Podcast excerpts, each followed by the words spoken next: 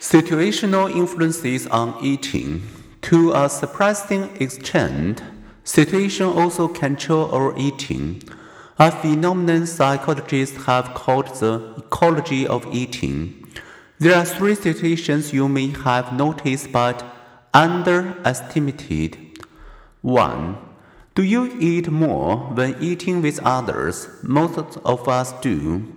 After a party, you may realize you've overeaten.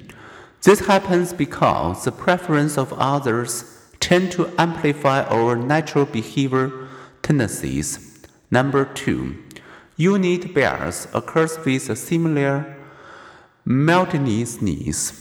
At France's National Center for Scientific Research, Andrew Geier and his colleagues wondered why French waistlines are smaller than American waistlines.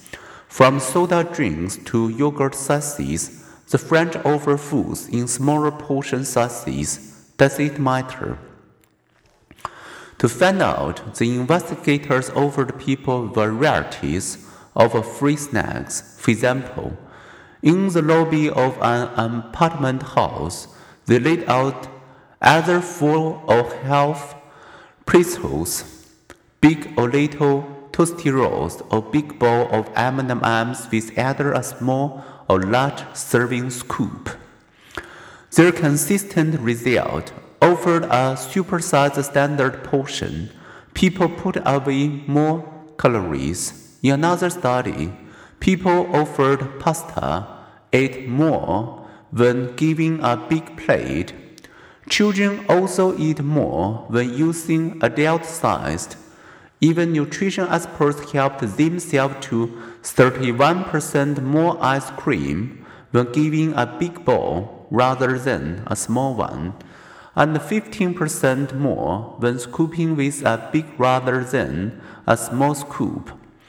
People pour more into and drink more from short, wide than tall, narrow glasses, and they take more of easier to reach food on buffet line. Portion size matters.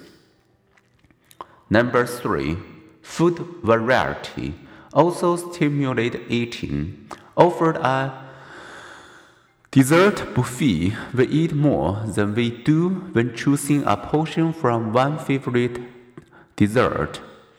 For our early ancestor, variety was well healthy. When foods were abundant and varied, eating more provided a wide range of vitamins and minerals and produced fat that protected them during winter cold or famine. When a bounty of varied foods was unavailable, eating less extended the food supply until winter of famine ended.